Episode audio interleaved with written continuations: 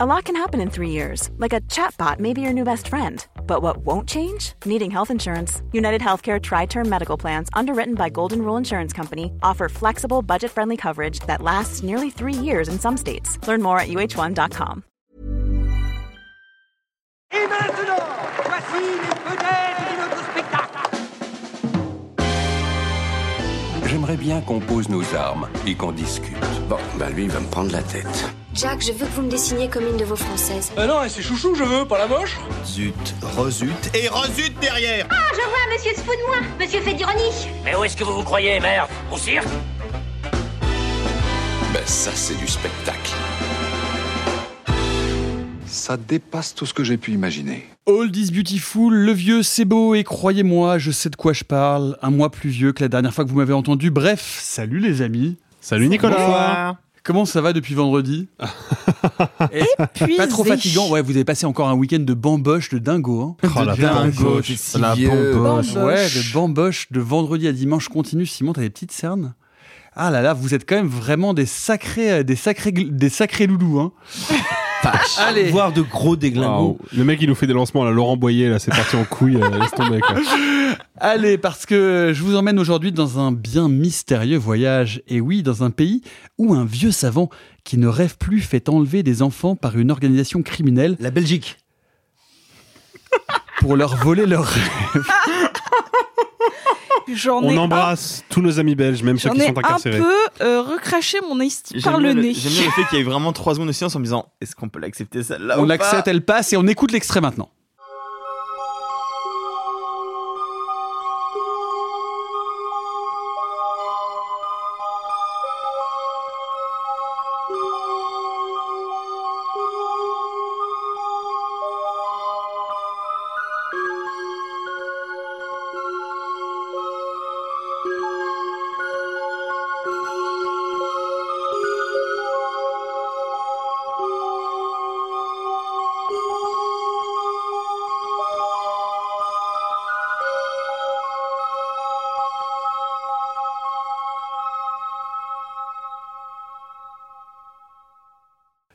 Reconnu le chef-d'œuvre de Jean-Pierre Jeunet et Marc Dutroux. Non, pardon, Marc Caro. Je me trompe toujours. à- non, mais, bref. Allez, La Cité des Enfants Perdus qui ressort en édition Blu-ray restaurée 4K chez Studio Canal. Simon, ça fait partie de ton top 10. Enfin, c'est l'un de tes films fétiches dans ta ciné... cinéphagie, cinéphilie. Oui, absolument. Cinéphobie. Euh, non, mais alors. Oui, et puis tiens, mais du coup, je vais être, euh, comme tu m'interroges en premier, je vais être un, un petit peu précis, un petit peu personnel. Euh, moi, moi, je grandis. Tout. Moi, je veux tout savoir. Je veux tout savoir de toi. Oh, tu sais déjà tout. Hmm. Non, mais je, je grandis dans une petite ville en Bourgogne, et il se trouve que euh, ma mère, qui est très cinéphage, tu vois, qui regarde plein de films, mais qui n'est pas dans, dans l'acception qu'on peut en avoir euh, aujourd'hui une cinéphile, c'est-à-dire quelqu'un qui va essayer de chercher euh, d'incroyables pépites et de travailler une historicité des formes du cinéma, machin. Non, juste quelqu'un qui aime mater des films. Et bah donc, ma mère, elle est abonnée à Studio, et donc je découvre La Cité des Enfants Perdus, mais le travail de Caro et Genet via Studio. Et en fait, il y a un truc qui est très très intéressant à ce niveau-là, c'est que à l'époque, ça a été une espèce de rupture dont euh, moi je me souviens, hein, parce que je, je les ai lus au moment où ils ont été publiés, je les ai relus deux, trois ans après, et tu sens que pendant des années, véritablement, il y avait quelque chose dans les médias qui est très étonnant quand même, qui ne comprenait pas ce qui se passait. Qui te disait, c'est incroyable, c'est magnifique, oh, ça fait concurrence au cinéma américain. Et Rappelons moi- que le film sort en 95. voilà, le film sort en 95. Et moi, ce qui me passionne un petit peu aujourd'hui, c'est que tant à l'époque que finalement de nos jours, on avait oublié qu'en fait ce film s'inscrivait bien plus dans une tradition française de la fiction, de la narration, de la suspension d'incrédulité, que dans une rupture. Parce qu'en fait, il y a eu en France, alors ça remonte à plusieurs siècles et ça s'est exprimé quasiment jusqu'à l'orée, euh, jusqu'à l'orée de la Seconde Guerre mondiale, une tradition du fantastique, de ce qu'on appellerait aujourd'hui le genre, mais tu vois, on va dire des fantastiques, des science-fiction, bref, des récits de l'imaginaire qui étaient extrêmement puissants. Et en fait, le cinéma de Caro et de Jeunet, dans leurs deux, trois premiers films, va venir réactiver ça. Et là, je vais passer rapidement là-dessus avant de passer la parole à, à mes collègues. Euh, il faut bien se rendre compte d'un truc, en fait, c'est que jusque, encore une fois, euh, jusqu'au déclenchement de la Seconde Guerre mondiale, en France, il y a une tradition de l'imaginaire qui est extrêmement puissante.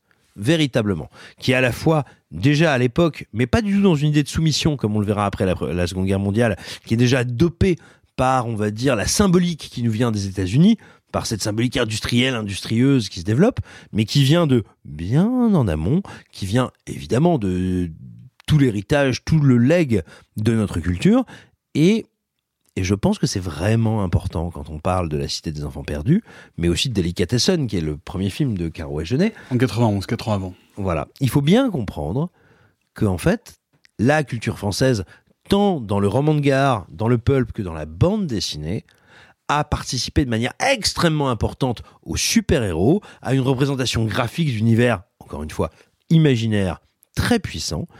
Et en fait, il se trouve qu'une partie de ces auteurs eh bien, ont, été des, ont été grosso modo des collabos et que, bah, juste après la Seconde Guerre mondiale, non mais je le dis pour y aller, pour aller. Tu vas, tu vas à la truelle parce que on, reviendra là-dessus. On reviendra là-dessus. On, en reparlera. Mais pour aller très très vite. Sur le après la, scientifique. Mais attends, pour aller très très vite. Après la Seconde Guerre mondiale, il y a une volonté de chasser l'imaginaire, chasser la création, et qui va être facilitée par ce narratif-là. Non, ça. Non, non, c'est si, et en, fait, en fait, il me semble qu'il y a un truc qui est absolument passionnant, mais vraiment passionnant avec Caro et Genet, c'est que ce sont les premiers dans du cinéma grand public à réactiver à réactiver un certain imaginaire, un certain imaginaire qui est ancré dans la première partie du XXe siècle ou dans la fin du XIXe, et qui a tout d'un coup une espèce de volonté de reconnecter des points qui ont été arrêtés, interrompus, que je trouve très intéressant. Alors, si je puis me permettre, avant de te passer la parole, Arthur, ce à quoi tu fais référence, ça, ça remonte un peu plus tôt. C'est ce qu'on a appelé le merveilleux scientifique, c'est-à-dire c'est le précurseur de ce qui va être appelé plus tard la science-fiction, euh, et c'est même antérieur euh, à Jules Verne. Et le merveilleux scientifique, c'est exactement ce que réactive euh, Caro et Genet dans Oui, la, la Cité des Enfants. Perdus, c'est-à-dire pas vraiment juste de l'anticipation avec des machines folles, etc., mais quelque chose d'un peu glauque, d'un peu bizarre, d'un peu... euh, Oui, mais aussi un rapport au personnage, au personnage Mais de- héroïque, au personnage masqué, au personnage un peu transgressant, et le Nyctalope et certains autres personnages. Le sont Nyctalope, pas- c'est pas du merveilleux scientifique. Le merveilleux scientifique, c'est c'est- Maurice Renard. C'est vraiment une autre une autre forme de littérature qui est vraiment exactement ce que ce qu'essaye de faire euh, euh, tout le monde. euh, On, on emmerde tout le monde avec notre débat. Non mais euh, renseignez-vous sur le merveilleux scientifique parce que c'est vraiment la racine de la science-fiction et en fait c'est un mauvais genre. Le merveilleux scientifique, c'est exactement euh, le savant fou. C'est des choses qui vont travailler les corps. Ça va être le début du gore. Enfin, c'est vraiment quelque chose qui peut être aussi érotique, c'est-à-dire avec vraiment du gore, de l'érotique des créatures. Et ça, c'est les sources de la SF et ça vient de France. Et ça vient euh, d'une littérature qui a été effectivement globalement gommée par la première et par la seconde guerre mondiale, alors que c'était une littérature était- populaire. Parce qu'elle était indigne. Et, extrêmement, c'est de là que viennent les romans de gare, etc. Donc ça a été une littérature- littérature extrêmement populaire. Et dans la Cité des Enfants Perdus, effectivement, Genet et Caro ressuscitent un peu de cet imaginaire qui vient de nous et qui, est, euh, qui, qui peut, on peut Et qui est dire notre que, héritage, en on fait. peut dire que le, que, que le premier roman de SF c'est Frankenstein, mais en fait il y a aussi vraiment toute une tradition de transformation et de cette science qui est le progrès à la fin du 19e siècle. Bah, devient, en fait, futur, Villiers-Ladan, Villiers-Ladan, euh, Lève futur. devient en fait un peu un peu suspecte et un peu et un peu un, un peu glauque, un peu morbide et un peu érotique. Bref, ce petit passage de Maître Capello étant fait, Arthur, la cité des enfants perdus. Euh, Dis-nous euh, comment quel est ton rapport et comment comment tu vois ce film aujourd'hui? C'est hyper intéressant ce que vous venez de dire parce que moi, ce que je voulais d'abord rappeler qui sont Genet et Caro pour venir expliquer d'où ils viennent et comment est né leur cinéma pour justement essayer de mieux comprendre le film. Et c'est hyper intéressant que vous parliez de justement ce retour au fantastique parce que comment euh, se rencontrent Genet et Caro en 73 alors qu'ils sont tout jeunes, à peine la vingtaine? Ils se rencontrent au festival du film d'animation d'Annecy. Euh, Genet fait son euh, service militaire, il fait le mur, et il rencontre euh, ce jeune Marc qui vient de créer une revue, la première revue sur cinéma d'animation en France, Fantasmagorie.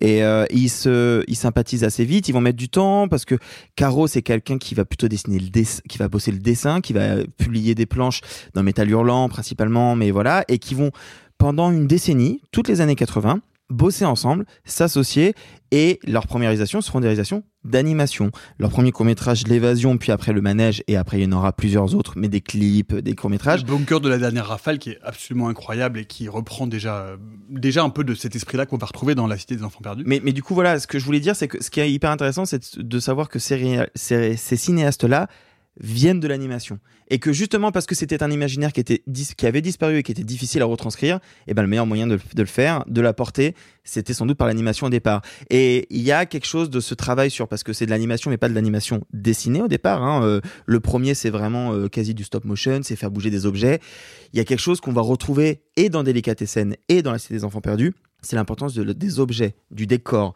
de tout cet entourage-là, de cet enrobage justement du fantastique dont vous avez parlé tout à l'heure. Mm. Et je vous, euh, je vous enjoins de, jeter un œil euh, au bunker de la dernière rafale qui est, trouvable euh, sur YouTube, enfin qui est vraiment où on trouve vraiment la, source et les racines de, ce cinéma-là et de ce cinéma déjà extrêmement généreux. Alexis, comment est-ce que tu as vu et que- quel est ton regard aujourd'hui sur, sur ce film de Caro et Genet Bah, la Cité des Enfants Perdus, c'est intéressant parce que le, le- moi, le cinéma de Genet est un cinéma euh, qui a marqué ma cinéphilie, mais qui l'a marqué de manière un peu indirecte. Parce que quand j'étais gamin, je vivais euh, déjà le, le début de ma cinéphilie euh, active, de la part active de ma cinéphilie. Et j'entendais parler du cinéma de Jean-Pierre Jeunet, alors moins de, Mac- de Marc Caro, hein, parce qu'ils ont quand même cessé leur collaboration assez rapidement après Bah, deux, après, trois ce, films. fi- bah, après ce film-là. Oui, c'est ça. En fait, Oui, ils ont voilà. fait deux films ensemble. Ouais, donc. Délicatessen. Et La Cité des Enfants Perdus. Caro a participé un peu au Alien 4 de Genet et après les deux se sont séparés et. Caro est revenu au dessin. C'est là Exactement. où Genet a continué sa carrière de Et, cinéaste. et en fait, j'ai commencé à grandir en tant que cinéphile avec l'image de, de Jean-Pierre Jeunet, avec cette espèce de figure de grand cinéaste français qui avait complètement pulvérisé les codes de la narration et de la mise en scène et qui avait proposé un cinéma euh, radicalement différent et hyper marquant, hyper mémorable visuellement, sans pour autant avoir vu les films. J'avais pas vu Amélie Poulain, j'avais pas vu un dimanche de fiançailles, j'avais pas vu La Cité des Enfants Perdus. Et pourtant, c'était des images que je retrouvais très souvent dans des livres sur le cinéma, dans des émissions de télé consacrées au cinéma, dans les premières vidéos YouTube qui sortaient sur le cinéma, qui étaient des espèces de compilations de clips, etc. En fait, le cinéma de Genet, quand je m'y suis véritablement confronté des années après, m'a posé un petit problème. Et c'est là où peut-être il y aura matière à débattre quand même autour de la Cité des Enfants Perdus. Moi, j'ai un, un petit souci personnel avec le Genet des débuts. Mais alors, parlons de La Cité des Enfants Perdus avant de parler de Genet. Parlons Oh, de ce film-là d'abord. Moi, est-ce que je... Alors, en fait, c'est ah, c'est compliqué de parler de la Cité des Enfants Perdus sans élargir un petit peu sur Genet euh, en général, mais je vais essayer de, de rester euh, circonscrit là-dessus. La Cité des Enfants Perdus, moi, il il y, a un truc qui me touche beaucoup dans le film, qui me parle beaucoup en tout cas, qu'en tant que spectateur, je, ressens euh, très fortement, c'est une volonté de toujours faire communier deux tonalités qui sur le papier n'ont rien à voir, qui est d'un côté une espèce de candeur et de, de mélancolie enfantine, et puis de l'autre une espèce d'horreur absurde, torturée, cauchemardesque. Moi, j'aime bien la manière qu'a le film de systématiquement marier les deux. C'est-à-dire que c'est pas une alternance entre d'un côté le cauchemardesque, de l'autre côté l'enfantin. C'est toujours à la fois cauchemardesque à 100%, enfantin à 100%. C'est on est vraiment entre le conte et le film d'horreur quoi. Et ça c'est un mariage qui me plaît beaucoup et qui est très casse-gueule en plus parce que tu peux très rapidement tomber soit dans l'extrême euh, horrifique, soit dans l'extrême candide et je trouve intéressant que le film arrive justement à marcher sur cette ligne quoi. Non, non, mais juste par rapport à ce que vient de dire Alexis, mais en fait c'est c'est la figure du conte. Le conte de base est effrayant et Oui, là pour souligner sûr, les horreurs, ce- le- tu vois, euh, Évidemment. faire en sorte que l'enfant soit confronté aux futures grandes peurs. Ah, mais, mais totalement, totalement. C'est, un pur conte, t'as raison là-dessus. Mais si tu veux, moi, quand j'étais, euh, quand j'étais gamin et qu'on me lisait des contes, ou que je lisais par exemple le, le Blanche-Neige originel, qui est quand même, euh, par instant, ultra violent, quoi, bah, dans la tournure des phrases, dans la manière dont c'était écrit, la dimension horrifique me, me touchait pas. Je l'effleurais, mais elle me touchait pas. Là, si tu veux, de, de, de voir d'un seul coup ça transposé au cinéma, avec des incarnations, avec des effets de mise en scène qui vraiment accompagnent ces effets horrifiques. Il y a quand même ce moment où le, le cyclope tueur joué par euh, François G. Lazaro, qui est décédé il y a- il y a, il y a peu de temps d'ailleurs, déconnecte l'œil d'un autre cyclope et connecte le sien parce qu'ils ont des espèces de d'œil bionique euh, caméra pour que au moment où il étrangle le gars bah, le mec se voit lui-même en train de mourir. Ça c'est un concept horrifique qui est quand même hyper tordu hyper vrai, psychologique vrai. et qui est surtout purement cinématographique. Ça tu l'écris sur du papier ça fonctionne pas. Faut le filmer pour que ça marche. Faut le filmer pour qu'il y ait une résonance émotionnelle quoi. Que tu puisses te figurer l'horreur du truc Et, et cette écriture du conte euh, traditionnel, on la retrouve vraiment dès l'origine des premiers récits euh, mythologiques, comme je pense à, par exemple, euh, Josiana Quattro Cincus Annie. Euh, Secretarius. Secretarium à Ah. Découvrir Room. Ah. Vous avez vraiment pas fait latin. Arrête, j'ai fait latin pendant des années jusqu'à la fac. Euh, alors c'est rigolo parce que d'habitude l'épisode du mardi c'est un peu l'école des fans hein, pour euh, les gens qui ont mon âge ils savent. C'est tout le monde a gagné euh, c'est 10 sur 10 euh, et tout le monde déclare son amour au film dont on parle Pas cette semaine, Sophie. Non, non, non, pas du tout. Je, je, suis vraiment pas fan de La Cité des Enfants Perdus. Mon rapport au film est un peu rigolo parce qu'il a commencé bien avant de voir le film. Quand j'étais petite, il y avait la bande-annonce qui était sur une VHS et j'ai un doute entre deux. C'était soit avant Roger Rabbit, soit avant Ace Ventura. Je ne sais plus si vous avez la VHS des années 90, dites-moi. Et en fait, c'était euh, la bande-annonce était effrayante. C'est-à-dire que euh, la, la, la, musique d'Angelo euh, Badalamenti. Absolument, euh, c'est Badalamenti, le compositeur de Lynch, euh, que, que, que, Genève va, va, va, chercher pour refaire une sorte de, de, copie de la musique de Blue Velvet qu'il ouais. avait vraiment absolument adoré. RIP. Oui, RIP, il y a pas très longtemps. Et, et donc c'est un enchaînement de scènes, c'est pas du tout euh, dialogué. La, la, la bande-annonce, on voit juste donc cette cette musique un peu grinçante avec bah, le close-up sur la puce, à la, à, enfin sur sur laquelle le on plan, oui. le, le, gros plan euh, sur euh, sur cette puce sur laquelle on greffe euh, une dent empoisonnée euh, sur les siamoises qui fument. ça rentre dans la bouche de l'une et ça la fumée sort de la bouche de l'autre. Que des images très cauchemardesques avec ces fameuses courte focale euh, très connue du, de, dans, enfin très répandue dans le cinéma de Genet. Et quand je l'ai découvert, euh, pas pas très vieille, hein, à mon avis, aux alentours de 10 ans. Bah en fait, euh, j'ai eu tout ce que j'avais dans la bande-annonce et en grandissant, en fait, je n'ai jamais dépassé cette espèce de dégoût que j'ai pour le film. C'est-à-dire que paradoxalement, je trouve que c'est sans doute le film qui a les plus beaux costumes de l'histoire du cinéma français. Qui ont été récompensés par euh, des Césars, par Oui, euh, Jean-Paul Gaultier, évidemment. Euh, je, je, suis absolument fan de ça et de tout le travail de Jean Rabas à la déco. C'est un film que je trouve magnifique en termes d'artisanat et pourtant je trouve immonde. C'est-à-dire que moi, la colorimétrie du film me repousse. Euh, ça, n'est jamais passé chez moi. Et, c'est pas un film que je trouve mauvais. C'est un peu la distinction. Je suis pas en train de dire ah là là, euh, euh, mais quelle horreur. Comment vous pouvez aimer ce film Je comprends l'amour qu'on a pour ce film. Seulement, l'esthétique a toujours été un espèce de rempart à mon appréciation. Pourtant, ça pourrait être complètement dans une dynamique de film que j'aime, avec cette enfance torturée, avec des problématiques justement. Alors le conte, moi, je suis pas complètement d'accord avec ce que vous avez dit, en tout cas par notamment Alexis, euh, ça n'avait pas un but effrayant parce que les contes n'étaient pas destinés aux enfants, notamment au XVIIe et XVIIIe siècle. C'était raconté dans les salons euh, pour faire frémir les gens de damoiselles et les gens damoiseaux. Mais je pense pas que la Cité des Enfants Perdus soit dédiée au public enfantin, loin Alors, s'en faut. non. Non, non, mais on parlait juste du du On conte. est d'accord sur Oui, la non, mais oui, cruauté, mais je suis d'accord sur la avec toi cruauté, là-dessus, hein, euh, initiale et ontologique de, de, de la forme du conte. C'est-à-dire que les, les contes sont toujours Ah, bien une forme sûr. de, de grande cruauté, y compris euh, dans, Ah, la, dans la violence qui est appliquée euh, Ça, bien aux sûr. protagonistes et Ce aux ce enfants. que je veux dire, c'est que de- le but du conte, c'était pas du tout de faire peur aux enfants. Ça, c'est quelque chose qui est venu de manière assez tardive. Qui est Par- des- censé faire peur aux enfants, c'est Simon. Exactement. Ça, ça marche. Ah, mais euh, d'ailleurs, Voici le gros méchant petite garou. anecdote un peu rigolote en, fonction des pays. La, la France, pour le coup, euh, le film était tout public. En Allemagne, il est interdit au moins de 12 ans. En Espagne, déconseillé au moins de 13 ans. Et puis aux États-Unis, rated R, donc interdit au moins de 17. Donc encore une fois, ça montre qu'on n'a pas eu cette même culture de l'histoire enfantine horrifique, donc qui est arrivée par la suite, mais pas à l'origine du conte.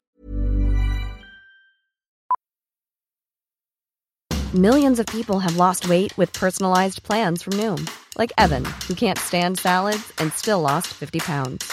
Salads, generally, for most people, are the easy button, right? For me, that wasn't an option. I never really was a salad guy. That's just not who I am. But Noom worked for me.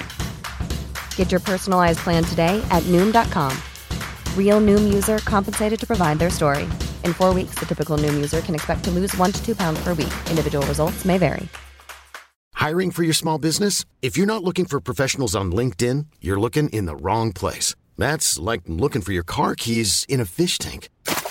LinkedIn helps you hire professionals you can't find anywhere else, even those who aren't actively searching for a new job but might be open to the perfect role. In a given month, over 70% of LinkedIn users don't even visit other leading job sites. So start looking in the right place. With LinkedIn, you can hire professionals like a professional. Post your free job on linkedin.com/people slash people today.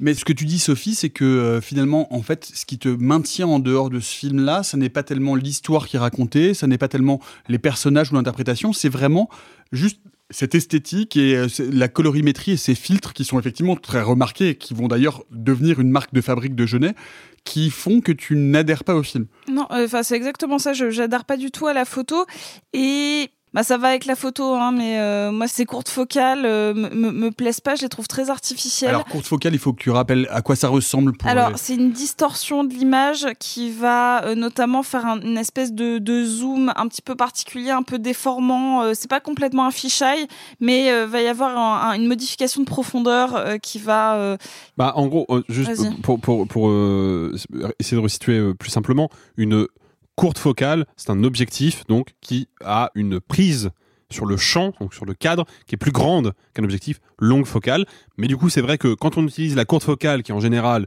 est utilisée pour des plans d'ensemble, parce que justement, ça permet de capter une plus grande partie du décor sur des visages et surtout en gros plan, il y a un effet de déformation des perspectives qui du coup déforme les visages et leur donne un côté monstrueux ou bizarroïde. Voilà, et, et donc euh, l'histoire, je la trouve formidable. euh, cependant, dans la narration, je la trouve un peu confuse aussi. Il y a un petit peu trop d'éléments pour moi, je le trouve un peu euh, indigeste. Et c'est dommage parce que j'ai envie de picorer dedans. Il y a plein de choses qui, enfin, qui viennent euh, satisfaire ma cinéphilie. Et pourtant, ça ne passe pas. C'est jamais passé. Pourtant, il y a d'autres films. euh, j'ai- je- J'ai plutôt de l'affection pour Delicatessen euh, malgré euh, cette couleur. Et, et j'aime beaucoup, beaucoup un long dimanche de fiançailles. Et là, pour le coup, le côté euh, jaunâtre donne une espèce de teinte à la Première Guerre mondiale. Ça donne un, un petit côté film d'époque qui, je trouve, n'est pas incohérent. Là, pour aller avec le côté steampunk, hein, je trouve pas ça, je trouve pas ça déconnant du tout. Mais juste sur moi, ça, ça casse l'effet, quoi. La courte focale qui est vraiment une, une marque de fabrique de Genet, en tout cas dans toute cette période, depuis Delicatessen jusqu'à Alien Résurrection. Oui, et qui perd complètement, très, très par exemple, dans un long dimanche de fiançailles. Il l'a peut-être un petit peu dans les tranchées à un moment, mais euh, Bah, il, va, il la euh, chercher quand même sur quelques visages, mais c'est moins, euh, c'est moins ostentatoire. Oui. Bah, en fait, moi, j'ai essayé de dire quelques mots des influences un petit peu littéraires et j'ai envie de dire extra-hexagonales, ou plutôt qu'on pourrait percevoir comme extra-hexagonales de Genet euh, en commençant. Mais surtout, faut pas oublier un autre élément qui, à mon sens, est totalement constitutif de La Cité des Enfants Perdus, qui fait que je l'adore hein, visuellement, qui fait que le film me passionne. Mais je te dirais qu'il fait aussi qu'à mon sens, c'est pas tant un, un- un ouvrage qui a été conçu par Caro et Genet qu'un ouvrage qu'ils nous ont traduit et transmis. Ça s'appelle Métal Hurlant. Ah bah ouais, mais à 200%. Oui, mais voilà. Mais là, il faut qu'on en parle. C'est qu'en Rappelez fait, ce que c'est déjà, Simon. Voilà. C'est ce que j'ai dit tout à l'heure. hein, Caro, il a, il a écrit euh, des BD, Ah, bien sûr, des planches Caro, dans Métal Hurlant. c'est- hein. c'est vraiment Voilà, mais donc- exactement la génération voilà. Métal Hurlant Mais- avec euh, Philippe Drouillet, Moebius, mais, mais donc, Métal Hurlant, c'est une publication de bande dessinée. Jean-Pierre Dionnet. Voilà. Qui est, euh, qui, est- qui est, entre autres, pensé par Jean-Pierre Dionnet. Ils vont être trois. En fait, ils vont être les humanoïdes associés à créer la publication Métal Hurlant, qui est une publication de BD qui, euh, j'ai envie de vous dire, Qui est comme une revue. Non mais oui. Qui est une revue qu'on trouve dans les kiosques. Dire, Absolument, qui est une revue, mais j'ai envie de vous dire, comme les Spirou, comme les, euh, comme les Tintins, comme les trucs, sauf que la différence c'est quoi? C'est qu'on va vous raconter la science-fiction, on va vous la raconter visuellement, et surtout, ça va être la science-fiction qui vient d'Europe après la Seconde Guerre mondiale, c'est-à-dire qui vient du territoire et du continent qui est abîmé, qui est fatigué, et qui ne raconte pas, contrairement aux États-Unis, une espèce de prospective et de voilà tout ce qui va se passer, ça va être incroyable, qui nous raconte un territoire, encore une fois, exténué, exsanguinisé, et donc qui se bat dans cette espèce de, poussière et de violence. Et bien tout simplement, il faut bien dire que Caro et Jeunet, et avec Delicatessen et avec la Cité des Enfants Perdus, sont parmi les seuls à en reprendre la grammaire en termes de découpage, la grammaire en termes de logique, véritablement, parce qu'on parle d'un univers qui est exsangue, qui est mourant. C'est bien pour ça qu'on a besoin des enfants, des enfants perdus, qui vont servir tu vois, de, matière première dans le récit. Mais c'est aussi, et à la fois, la grande puissance et la limite du film. C'est qu'on reprend un découpage de BD, et qu'à bien des endroits, le film bah, ne fonctionne pas exactement comme un film de cinéma, il fonctionne comme une BD filmée. Mais voilà, mais donc ce qu'il faut bien comprendre, euh, c'est qu'évidemment c'est un cinéma qui peut paraître vieilli aujourd'hui, limité en termes de grammaire, qui est néanmoins un très très grand témoignage de ce qu'a été Métal Hurlant et de ce qu'a été une certaine idée de la science-fiction internationale, mais aussi un témoignage de ce que on pourrait appeler, on va dire, un espèce de steampunk passé par le tamis d'Alejandro Jodorowsky. Mais Mais voilà. Métal Hurlant, Métal Hurlant, euh, si vous ne connaissez pas Métal Hurlant, euh, il est republié aujourd'hui. et Un numéro sur deux euh, est un numéro du passé, donc qui va pio- piocher dans les archives. Vous pouvez vous replonger dans ce qu'a été euh, cette BD, qui aujourd'hui, dont l'héritage a été très très peu euh, suivi et repris en France, alors que c'est un, un modèle et la BD existe encore. Heavy Metal est, est toujours toujours publié aujourd'hui euh, aux États-Unis. Métal Hurlant qui a lancé euh, Bilal, euh, Gottlieb, Mandrika. Darby, Druillet évidemment, Moebius, etc., etc. Skuten et, et- et plein d'autres gens au fur et, à mesure de l'histoire de la BD. Alexis. Non, moi, c'est Arthur. Oh, et oh, vous arrêtez de changer de place aussi. Effectivement, Metal Hurlant, absolument comme référence, mais euh, Jeunet et Caro en interview, ils expliquent que leur référence principale, c'est une BD que je ne connaissais pas, même si je sais qu'elle est connue, qui s'appelle Rank Xerox. Rank Xerox euh, de, Oui, Tamburini. mais- Oui, qui fait partie de la même. Qui fait partie de la même, euh, qui fait partie de la même lignée, mais voilà. euh, Frank Xerox qui était dans Metal Hurlant, enfin je veux dire qui est aussi Voilà, euh, vraiment. tout à fait. Et dont euh, et qui est, qui est né en 80 dans les années 80. Mais bref, effectivement, c'est hyper intéressant ce que tu disais sur le découpage BD. Je l'avais jamais vraiment réfléchi comme ça. Ah, mais vraiment, la narration est faite selon oui, un découpage de en fait, BD. totalement. Mais, mais, mais par contre, euh, tu parlais de steampunk, il y a, il y a mille choses à dire sur les décors. Sur les décors, sur le fait qu'ils aient tourné dans un studio. C'est quand même fou, ils ont reproduit une espèce de ville engloutie sous l'eau de Venise euh, steampunk euh, dans un studio de 4000 mètres carrés. Ils ont eu un nombre de galères pas possible avec le fait de faire de l'eau parce que ils voulaient une couleur. Donc d'abord ils ont mis un colorant, mais le colorant il a, il a pourri. Donc après ils ont voulu mettre de la peinture, mais ça se mélangeait pas bien. Ça a été un nombre de, de galères sans nom. Le film, et on l'a pas dit jusque-là, 90 millions de francs. Euh, Ça fait quoi 13, 14 millions d'euros Alors, euh, ça fait, c'est- ça fait 13. euh, je- je- oui, oui, ça fait 13 millions d'euros à peu près. à l'époque. Donc ça en fait 13 95. millions d'euros à l'époque. C'est- ouais, euh, colossal. Ouais, c'est pas mal. Hein. Bah, pour un dont film- la plupart est passé dans les effets spéciaux et j'aimerais Bah ouais. vous entendre là-dessus parce que ce qui est intéressant c'est que euh, la Cité des Enfants Perdus a été pendant un petit bout de temps le film avec le plus grand nombre de plans truqués. 17 minutes d'images truquées 5 minutes d'images de synthèse sur 48 prises. C'est aussi un film qui Ah. a fait avancer et, euh, et ça vient de France. Euh, Alexis là-dessus? Bah oui, alors faut, faut parler évidemment des effets spéciaux numériques du film parce qu'on est quand même on est en 95, C'est très, deux très ans tôt. après Jurassic Park, donc le cinéma a commencé un petit peu à se réveiller sur la question des effets spéciaux numériques, mais encore une non, fois, il n'a pas commencé à se réveiller, il espère se réveiller. bien sûr, mais le film coûte encore une fois, on l'a dit, 13 millions d'euros si on le rapporte à un budget d'aujourd'hui, c'est pas grand chose. C'est rien du et en tout. plus, on est en France, pays qui à l'époque ne s'est pas beaucoup intéressé aux effets spéciaux numériques. Bah si, Simon. Non. Un pays qui s'est toujours intéressé aux effets spéciaux en général. Mais attends, mais pardon, pas aux je effets veux pas te spéciaux numériques, c'est bien ce que je dis. Euh, Tu- sauf que tu penses au sein de Marianne Chazelle dans Les Bronzés 3 par exemple Bah ouais. Oui, mais qui sont des effets spéciaux pratiques. Or, là, euh, il y a, il faut le rappeler quand même, un mec en France Ah. qui s'appelle, alors c'est pas son vrai nom évidemment, c'est son pseudo, hein, Patrick mais qui s'appelle Sébastien. Pitoff, qui est un cinéaste absolument médiocre parce qu'il est passé derrière la caméra, vous le savez forcément, Ah. mais qui est un technicien des effets spéciaux numériques non seulement très compétent, mais surtout précurseur. C'est l'un des premiers qui va avec la Cité des Enfants Perdus, réaliser des séquences qui sont intégralement générées par ordinateur. Et ce qui est assez ouf, c'est que j'ai pas revu le film dans son remaster 4K et je me méfie toujours un petit peu des restaurations 4K parce que bah, c'est un film qui a été shooté en pellicule 35 mm et en général, quand on passe du 35 mm au 4K, tout ce qui est effets spéciaux numériques des débuts, incrustations et tout, ça bave et c'est pas très beau. Le truc, c'est que on est sur des effets spéciaux numériques qui, sur une copie Blu-ray 1080p standard, passent encore vraiment plutôt bien, je trouve. Ce qui est Ah, déjà admirable. hein. oui, mais c'est absolument admirable. Il y a des effets spéciaux. Je parlais de Jurassic Park tout à l'heure. Il y a certains plans truqués de Jurassic Park. Tu les revois aujourd'hui en Blu-ray 4K. Ça commence Eh un mais tout ça- petit peu à dater, quoi. Ça commence, mais ça, commence. aussi, c'est en soi mais déjà. ça date. Bah, typique- Là, on est sur un film qui a coûté moins cher, avec une technologie qui, en France, n'a pas été usinée comme aux États-Unis avec la gigantesque ferme à serveur d'ILM. Et on a un résultat qui tient la route du début à la fin. Alors, quoi. Mais attention, Tout- tout à- attention. Arthur, Non mais Arthur. juste tout à l'heure, tout à l'heure Sophie parlait de la scène de la puce. Euh, je l'ai en interview maintenant, il le dit, il regrette de pas avoir écouté Pitoff à l'époque et de pas avoir mélangé et maquette et effet euh, purement numérique parce que sur ce plan-là où la puce se pose sur le crâne, tout est en numérique, ça a mal vieilli. Mais je trouve pas tant que ça. bah, moi. lui il considère tient en tout bien. cas que ça que ça a mal Ah, vieilli. moi, je trouve que ça tient Pitoff, quand même. hein. on parlait euh, dans l'épisode de vendredi, puisqu'on a évoqué euh, Vidox, ce chef-d'œuvre de Rip. la chef-d'œuvritude.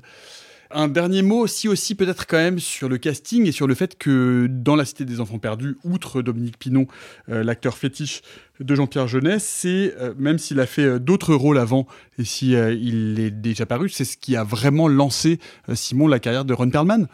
Ron Perlman, non mais bah si, non, il, il avait des petits rôles, il a eu Oh, des petits rôles dans la guerre du feu, dans Le nom de la rose.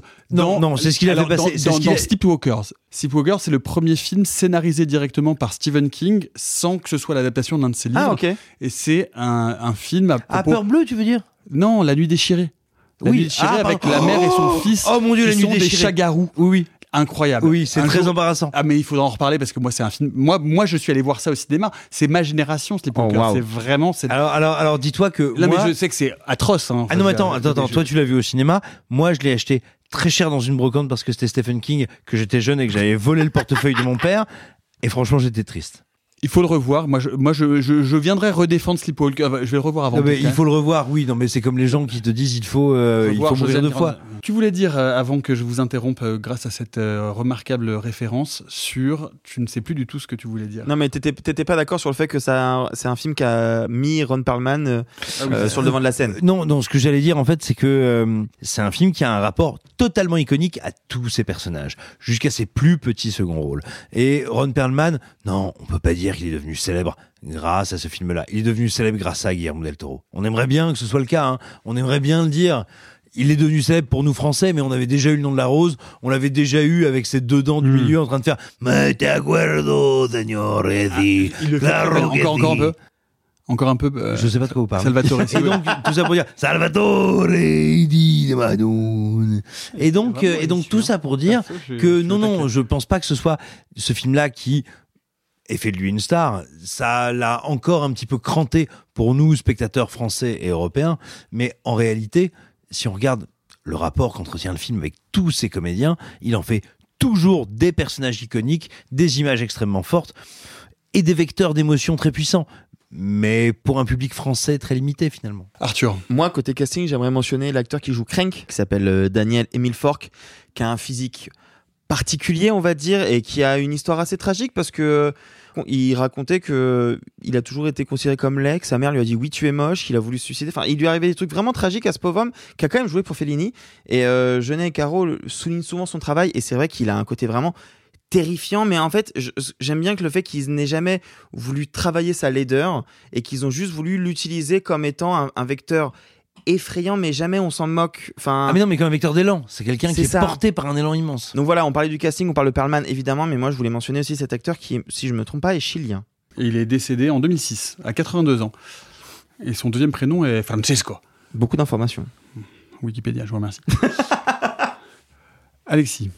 Moi, j'ai une petite question euh, à poser, non seulement à mes, mes collègues autour de la table, peut-être, mais aussi aux auditeurs et auditrices qui nous écoutent. Moi, comme je le disais en préambule tout à l'heure, j'ai un problème avec les premiers Genets. Et je pense que c'est pas tant un problème avec les premiers Genets de manière générale qu'un problème avec Marc Caro. Parce que faut préciser un truc, c'est que il y a effectivement deux films, Delicatessen et La Cité des Enfants Perdus, qui sont vendus dans leur générique et dans la communication à l'époque comme des films de Genet et Caro. Ah non, on parlait de Caro et Genet. Voilà, c'était un duo. Bien sûr. Quand on regarde le générique de La Cité des Enfants Perdus précisément, il y a un truc intéressant, c'est que parmi les premières mentions qui sont faites dans le générique d'ouverture, il y a marqué mise en scène Jean-Pierre Jeunet, direction artistique Marc Caro. Parce qu'à l'époque, ils se partagent un peu les tâches. C'était un petit peu moins le cas sur Delicatessen, si j'en crois la fiche Wikipédia de Marc Caro, puisque sur Delicatessen, il est crédité aussi comme storyboarder. Ça veut dire qu'il a participé activement au découpage technique du film. Ce qui était le cas sur la Cité des Enfants Perdus aussi. Ok, bah justement, c'est peut-être là qu'est mon problème. C'est que moi, j'ai tendance à trouver dans ces deux premiers films, quand Marc Caro a vraiment la, main à la pâte et un contrôle créatif sur les films, au moins autant que je n'ai, bah, c'est que cette direction artistique, qui est très foisonnante, qui est très riche, qui est bourrée d'influence, elle prend beaucoup de place. Beaucoup de place. Et c'est pas aidé par le fait que et je ne dis pas ça, c'est pas une remarque qualitative, hein, parce que les décors sont magnifiques, c'est normal, ils sont signés par Jean Rabas, les costumes sont magnifiques, ils sont signés par Jean-Paul Gaultier, c'est normal. Mais le truc, c'est que tout ça fait que, à mon sens, toute la dimension, et je dis ça sans mépris aucun, toute la dimension, entre guillemets, cosmétique du film, c'est-à-dire tout ce que le film va sortir d'artisanat visuel, euh, décoratif, prend un petit peu trop le pas sur bah, la pure mise en scène du film, ce qui amène Genet à se limiter un petit peu à des simples gimmicks, et notamment la courte focale. Sophie le disait tout à l'heure, et je suis d'accord avec elle, je trouve que la courte focale dans Delicatessen et La Cité des Enfants Perdus est vraiment utilisée comme un gimmick, toujours pour exprimer la même chose. C'est-à-dire pour exprimer dans de- Alien, hein. Dans Alien- malaise. dans Alien, et dans Alien, la résurrection aussi, mais je l'ai moins en tête, ça fait longtemps que je l'ai vu Alien. Euh, Alien 4. Il y a des plans avec faut, Dominique Non, mais il faut que je il faut que je le revoie absolument. Mais je trouve qu'à partir d'Amélie Poulain, où Genet est en totale autonomie, ce qu'il va perdre en richesse de direction artistique, bah, il va le gagner en subtilité de mise en scène. Et du coup, moi, ça me parle un peu plus. Mais c'est vraiment, je, je pose la question, peut-être que les gens n'ont pas du tout ce ressenti-là, et peut-être qu'au contraire, ils trouvent que Delicatessen et la Cité des Enfants Perdus, c'est le must du must, et qu'après ça se casse un peu la gueule, qui est un point de vue assez répandu. Moi, j'ai tendance à penser l'inverse, jusqu'à un long dimanche de fiançailles. Après, je suis moins, je suis moins client quand même. hein. Jusqu'à un dimanche de fiançailles, c'est dire juste deux films après. ça ça- ça s'arrête ça Ouais, assez deux rapidement. hein. très gros films qui ont nécessité des temps de préparation et de développement assez longs. Mais euh, voilà, moi, c'est c'est la petite limite que j'ai avec, euh, avec ces films-là. Mais on va continuer puisque vous le savez maintenant dans ces euh, mardis consacrés au film du patrimoine, on explore aussi nos cinéphilies euh, respectives. Et ça tombe bien puisque dans euh, La Cité des Enfants Perdus, on a dit qu'il y avait un certain nombre de stars internationales, ou en tout cas en devenir Ron Perlman, Badalamenti à la musique, mais il y a aussi les débuts ou quasiment les débuts d'un chef opérateur qui va devenir une star que le monde entier s'arrache, qui a gagné trois Césars et deux Oscars, il s'appelle Darius Khondji. Est-ce que tu peux nous raconter un peu pourquoi euh, ce chef opérateur a construit une certaine forme d'image cinématographique qui sera absolument euh, identifiable euh, aux années 90 et 2000, ou en tout cas marqué euh, de sa patte le cinéma de ces années-là Khondji, c'est un, chef opérateur qui est franco-iranien. Beaucoup de gens ne le savent pas, mais il est né d'une mère française et d'un père iranien. Et il va commencer à tourner ses premiers cours à 12 ans, et puis il va commencer très rapidement avec un premier film, Embrassement en 89. Et effectivement, on l'a dit, l'un de ses tout premiers films, c'est Delicatessen en 91. En C'est même 91, son ouais. troisième film. Ce qui est intéressant avec Darius Khondji, c'est que maintenant, il a tourné avec les plus grands, mais qu'il avait d'abord une photo qui était très marquée. On- donc, quand on réfléchit à la, à la colorimétrie de La Cité des Enfants Perdus, à Delicatessen, il a aussi fait Seven. On connaît quand même bien la, la tronche que peuvent avoir ces films-là. Moi, ce qui, me- qui me fascine avec lui, c'est à quel point il est maintenant capable de fournir des, des œuvres vraiment différentes. Si je devais parler de moi, parmi les dernières, une de ses dernières œuvres qui m'a vraiment marqué, c'est son travail sur Uncut James, des frères Safdie où il est capable de choper euh, Brooklyn et, euh, et, la, et la crassitude du truc de manière assez frappante, alors que quelques années auparavant, il faisait The Lost City of, Of Z, de James Gray, qui, est lui, très marqué en, qui est très marqué en colorimétrie avec une photo très reconnaissable. oui, mais alors pour le coup, qui est capable de capter deux choses totalement distinctes. Le Brooklyn de, de, de 2020 et euh, la jungle des années 1800. Darius Khondji, c'est ça qui est très fort. Et juste parce que du coup, j'ai beaucoup lu d'interviews de Jeunet et Caro. Jeunet dit un truc que je trouve très intéressant. Il dit on n'avait pas beaucoup de temps et c'était toujours très compliqué parce que quand on avait une heure pour tourner une scène, on savait qu'il fallait qu'on laisse 55 minutes à Darius et qu'on avait que 5 minutes pour tourner. Parce que Darius Khondji, c'est quelqu'un qui est très, très, très minutieux et c'est pour ça qu'il s'est bien entendu avec un certain David Fincher. C'est intéressant parce que donc du coup, si on regarde un peu euh, la, filmographie de, Darius Khondji, il y a donc toute cette euh, période dont je parlais tout à l'heure des années 90, Delicatessen, euh, La Cité des Enfants Perdus, euh, Seven, euh, Alien Resurrection, La Neuvième Porte de, de Polanski. Panic Room, donc qui sont des films où la photo est extrêmement caractérisée, c'est-à-dire qu'il y a vraiment un- une, une- une photographie immédiatement reconnaissable, ou en tout cas un geste de photographie qui est, à mon sens, très très marqué sur la fin des années 90, début 2000. Et puis derrière, il va passer chez Michael La Haneke. plage aussi, non? Euh, Absolument, oui, tout à absolument, fait, la plage de Danny Non, Boyle mais en la plage, 2000. ça fait très années 90-2000 aussi. Oui, non, mais tout à fait, bien sûr. Je, je, je citais pas tout, Non, mais, non, mais- mais, en- mais ensuite, il va passer chez Michael Haneke pour Funny Games, il va passer chez Woody Allen, il va rester chez Michael Haneke euh, avec Amour, et d'un seul coup, il va aller chez James Gray avec The Immigrant. C'est quoi le point commun, en fait? C'est c'est quoi la photo? C'est quoi le talent? Parce que c'est vraiment quelqu'un qu'on s'arrache et qui, comme je l'ai dit, a gagné beaucoup, beaucoup de récompenses. Alors, alors justement, euh, et attention dans la distinction que je vais faire, il faut pas voir un espèce de truc qui se voudrait un peu de troll, un peu méchant. Mais à notre époque où, pour des raisons évidentes, hein, euh, plein de gens se questionnent sur tiens, qu'est-ce que je vais regarder comme film, qu'est-ce que je vais voir? Il arrive très régulièrement qu'on mette en avant, à mon sens, on va dire, des chefs opérateurs qui sont de très très grands opérateurs, justement, de brillants élèves. Je dirais qu'en fait, aujourd'hui, il y a deux grandes écoles, ceux qui vont se mettre au service d'une histoire et faire une proposition incroyable, et ceux qui arrivent avec une signature, avec, j'ai presque envie de dire, un mot du directeur, pour dire, regardez comme on est bien. Par exemple, regardez un des chefs opérateurs qui est un des plus mis en avant depuis 10 ans, Roger Dickens. Roger Dickens, qui a travaillé aussi bien euh, sur le, euh, le, le dernier... Euh, José Benazeraf. Merci. Non, le dernier Mendes peut-être. Euh, les derniers Mendes, c'est-à-dire les, les derniers James Bond également, euh, qui a travaillé aussi sur euh, Blade Runner euh, 2049. Euh, Mhm. 2049, c'est la durée du film. Euh, C'est- Immédiatement. non, mais en tout cas, Roger Dickens, par exemple, qui fait partie, et a raison, il est aussi le chef opérateur de 1917, qui fait partie de ces chefs opérateurs qui sont mis en avant Mais j'ai envie de vous dire, moi je peux reconnaître les photos de Roger Dickens. Les photos de Roger Dickens, elles ont une certaine idée de ce que c'est que la perfection, une certaine idée de ce que c'est que la précision. Bref, on reconnaît sa patte. Et là, on est sur des chefs opérateurs qui vont être, en général, sur des collaborations avec un ou quelques cinéastes et qui leur proposent une interprétation, une vision que moi j'ai tendance à trouver souvent un peu scolaire. Et puis, il y a les vrais co-créateurs, comme les Darius Konji. C'est-à-dire que si vous regardez la carrière de Darius Konji, vous aurez bien du mal à dire Mais oui, évidemment, ça, ça ressemble à ça. Mais oui, évidemment, ça, ça a été fait comme ça. Non, non. Dans Tu trouves qu'il n'y a aucune similarité entre son travail sur James Gray et son travail avec, euh, avec le Genet, par exemple? Euh, je, je te dirais pas qu'il y en a aucune, mais je te dis que si tu ne sais pas que c'est lui qui l'a fait, tu ne peux pas affirmer que c'est le même chef-op. Hmm. Tu peux retrouver des qualités. Tu peux retrouver une manière de composer le plan, de composer les zones de lumière, de composer les textures. Mais, bah, typiquement, tu peux pas dire ça, c'est une couleur de lui. Hmm. Ça, c'est une plage de couleurs de lui. Roger Dickens, je pense que tu peux mélanger des photogrammes de ses films. Hmm. Et attention, ce sera toujours magnifique. C'est magnifique, mais c'est Roger Dickens. Tu prends Roger Dickens pour qu'il fasse du Roger Dickens. Tu prends Darius Konji pour collaborer avec lui et créer une photo. Parce que, ce, qui est- ce qui est intéressant avec Konji, c'est que malgré tout, pour nuancer un tout petit peu ce que tu dis, Konji, quand il en a la possibilité, quand l'auteur avec qui il travaille lui permet de le faire, Konji, il a une vraie patte. Il a une vraie identité.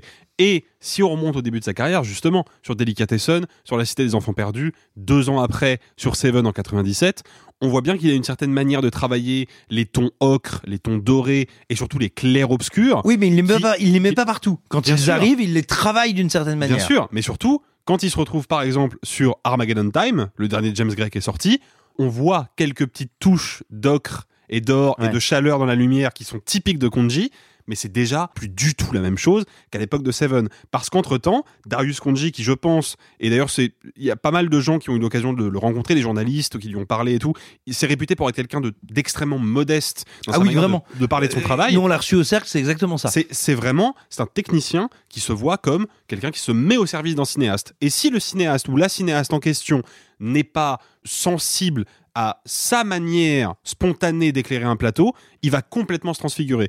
Et à mon sens, il est à mettre en parallèle avec deux autres très grands chefs-op, eux aussi français, dont un qui a travaillé avec Jean-Pierre Jeunet, à savoir Philippe Rousselot, qui a travaillé, euh, de mémoire, il a éclairé, si vous voulez, un film très connu éclairé par Rousselot. Le premier, euh, Les Animaux Fantastiques, était éclairé par Philippe Rousselot. Mais il a surtout fait la photo de la Reine Margot, qui est une des plus belles Oui. photos de l'histoire du cinéma français. C'est incroyable. Et évidemment Bruno Delbonnel qui a Ah éclairé ouais. Le fabuleux destin d'Amélie Poulain et Un long dimanche de fiançailles et qui eux aussi sont des chefs opérateurs qui lorsque ils sont invités pour ça eh ben, font étalage d'un sens de la lumière et d'un goût pour l'éclairage tout à fait personnel, avec des caractéristiques très précises, mais qui peuvent aussi complètement s'effacer derrière la vision d'un auteur. Envie de collaborer, Parce- travailler. Exactement, parce qu'ils sont des techniciens. Et ce qui est drôle, c'est que ces trois chefs opérateurs français, même si Konji, comme tu l'as dit Arthur, est franco-iranien, qui ont une conception totalement américaine de la Ouais. création euh, cinématographique. Ce qui est intéressant sur, euh, sur, euh, sur ce type de carrière qui sont des carrières internationales, encore une fois, le type a gagné trois Césars et deux Oscars, ce qui est quand même vraiment bah, une reconnaissance ouais, c'est énorme. internationale et c'est absolument énorme pour sa photographie. Il continue, et jusqu'à très récemment, à travailler et à faire des expérimentations sur des clips. Euh, le clip Frozen de Madonna, que vous connaissez certainement de mémoire avec ses transformations en corbeau, c'est lui. Il fait aussi des clips pour Lady Gaga, pour Nenny Cherry, pour Taylor Swift, pour Eminem, pour Jay-Z. C'est-à-dire que le type continue à aller chercher ce qui est assez rare en général dans ce type de carrière, où une fois qu'on est installé que euh, tout le monde et que tout euh, le tout Hollywood et euh, grosso merdo une grande partie des grands réalisateurs veulent travailler avec vous, bon, bah, les clips, ça vous intéresse plus, c'est vraiment, euh, c'est, ça devient anecdotique. Eh bien non, il continue à aller chercher, à aller innover dans des formes et dans les formes de ses vidéos, et je pense que ça dit quelque chose de, euh, du, travail euh, de, de ce type-là. Bah Alors, dans les clips, mais aussi dans les courts-métrages. Moi, récemment, je me souviens avoir vu le Anima de Paul Thomas Anderson, qui était une espèce de, de succession de plusieurs clips du d'un des derniers albums solo de Tom York, si on peut dire ça comme ça. Mais voilà, je sais qu'il a aussi bossé sur des cours de. Anima, c'est celui où il traversait les portes? Ouais, où il se balade dans la ville, balade- dans le métro. euh, Où il passe les portes, les portes et les portes ouvrent sur, oui, des- sur différents Exact- espaces. Exactement, ouais. Magnifique. Mais tu vois, c'est intéressant ce que tu dis parce que même, même sur les longs métrages sur lesquels il bosse, c'est quelqu'un qui est capable de bosser donc avec James Gray parce que c'est James Gray et donc il le suit dans la jungle, etc. Ok, mais c'est aussi quelqu'un qui a bossé parce que du coup le tournage est fini sur le dernier euh, Bong Joon-ho qui est un film de science-fiction dans l'espace. Mickey 17 et donc est capable d'apporter ce côté très terre à terre qu'il avait déjà à l'époque euh, de Jeunet et de Fincher sur un terrain qui est totalement euh, ancré de CGI et et d'artifice. Donc même là-dessus, même sur ses choix des longs et, et sa manière de bosser, il, il expérimente encore. Du coup, si on termine par un petit tour de table sur euh, la carrière de Darius Konji, quel est le film ou la photographie, pas seulement que vous préférez, mais que vous pensez être la plus, euh, la plus saisissante, la plus, la plus nouvelle, la plus surprenante, en tout cas celle qui vous a le plus marqué, qui commence euh, Arthur. Euh, c'est pas, je pense, la plus marquante ni la plus novatrice, mais c'est celle que moi j'aime sans doute le plus. J'en ai déjà parlé, c'est celle de The Lost City of Z. Sur sa manière qu'il a de justement capturer tout le jeu d'ombre et de lumière dans la forêt, mais aussi dans la ville. Euh, surtout que James Gray, c'est un moment où il, il va s'expérimenter sur un truc qui est tellement plus grand que lui, et pourtant qu'il le fait de manière tellement intimiste. Je trouve que le, le travail de Konji sur sur euh, sur la manière de composer le cadre et de capturer la- la- l'aspect sauvage de la lumière de la jungle, je trouve que c'est c'est un- une de ses plus grandes œuvres. Sophie. Oh, je vais aller sur du classique, je vais aller sur Seven. Ouais, je suis assez d'accord avec toi parce que Seven, c'est euh, surtout vraiment, il marque quelque chose. C'est-à-dire que c'est là où tu sens la différence, ou en tout cas ce qui fait d'un- artiste ou d'un d'un technicien ou quelqu'un de, de- qui, marque d'un seul coup vraiment une cinématographie, qui va lancer une mode, qui va créer quelque chose qui va être dupliqué et répliqué après, sans jamais évidemment Ouais, retrouver, euh, une, retrouver une la- forme la- d'œuvre source originale initiale. sur le, le- le thriller psychologique et euh, oui, non voilà. La photo de Seven est absolument euh, incroyable, évidemment. Simon. Moi, je vais me retourner vers euh, un des travaux les plus récents de Darius Konji, à savoir Uncut Gems. C'est-à-dire que Uncut Gems pourrait être pris comme un travail d'une actualité incroyable, d'une fébrilité démente. Et ben voilà quelqu'un qui, après avoir travaillé si longtemps sur des films qu'aujourd'hui nous qualifierions de classiques ou de films de patrimoine, après avoir travaillé sur matériaux aussi différents de ce qui est aujourd'hui le quotidien du cinéma que la pellicule, va avec Uncut Gems faire bah, ce que fait Michael Mann et ce que font les chefs-op de Michael Mann, à savoir renouveler le format, renouveler la matière et retravailler l'image. Et honnêtement, je connais pas ou j'ai pas en tête beaucoup d'autres grands techniciens de l'image qui sont capables de me faire croire qu'ils sont d'incroyables novateurs alors qu'ils ont trois fois l'âge de mon grand-père et que j'aimerais pas qu'ils me mordent la prostate. Moi, je pense que je vais choisir euh, Zidane, euh, 21st Century Portrait. Ouais, il a fait le documentaire sur Zidane Il a en fait le 2005, documentaire sur. Zidane. C'est- Je ne l'ai pas vu. donc C'est une un anecdote euh, à ressortir en, en dîner mondain, ça. C'est c'est un mensonge total. Non, non, moi, moi j'irais évidemment sur, sur Seven, ou ben, parce que, euh, évidemment, mon, mon amour pour Alien n'est plus à cacher. Sa photographie sur Alien que, qui, qui donne vraiment la, la- la texture à ce film-là, qui est certainement un peu une réplique de celle de La Cité des Enfants Perdus. Mais d'ailleurs, c'est pour ça qu'ils sont allés euh, chercher Genet, pour faire La Cité des Enfants Perdus dans l'espace avec Alien. Mais je trouve ça extrêmement efficace. Alexis. Bah, moi, je pense que je partirais. C'est pas le plus évident et c'est pas le travail le plus spectaculaire de Konji, mais c'est un film de Woody Allen qui est sorti en 2015 et que je tiens pour être un des Woody Allen récents les plus sous-estimés. Je pense que c'est un très beau film. Très complexe, très torturé et très intéressant. C'est L'homme irrationnel. Ah merde, Avec je me suis trompé. Et non, c'est avec. Ouais, ouais. Tu pensais à me Blue suis Jasmine, douté. toi Ah Euh, non, non, moi je, moi, pensais à Magic non, je pensais à. Minuit in Paris. Ah, Minuit à Paris. Alors, non, mais, oui, mais Minuit à Paris, c'est un peu évident. Et en Qui- plus, c'est pour le coup, qui- c'est classique Bah, plus. Tu vois ce que je veux dire photographié par ailleurs. Tu vois Là- Et puis en plus, c'est un bon film, contrairement au tien. Oui, voilà. bah, ouais.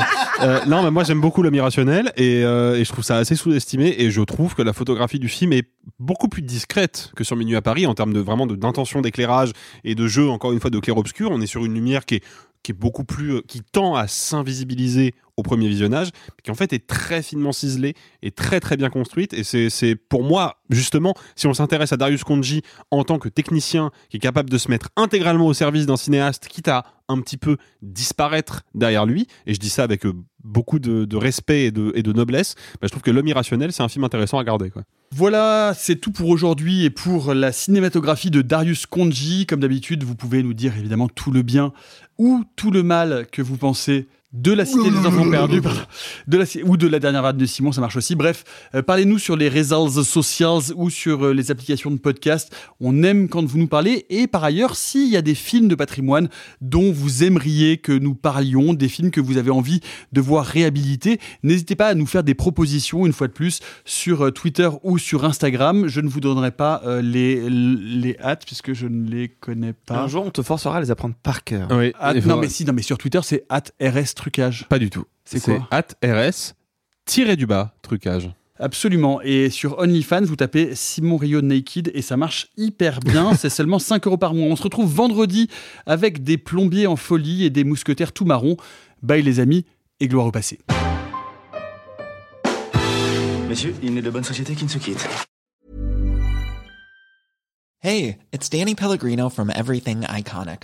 Ready to upgrade your style game without blowing your budget? Check out Quince. They've got all the good stuff shirts and polos, activewear, and fine leather goods, all at 50 to 80% less than other high end brands.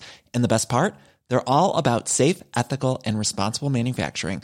Get that luxury vibe without the luxury price tag. Hit up quince.com slash upgrade for free shipping and 365 day returns on your next order. That's quince.com slash upgrade.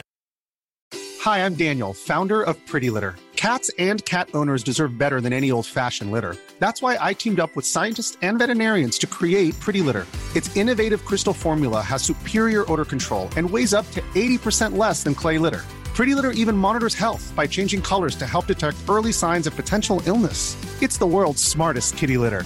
Go to prettylitter.com and use code ACAST for 20% off your first order and a free cat toy. Terms and conditions apply. See site for details.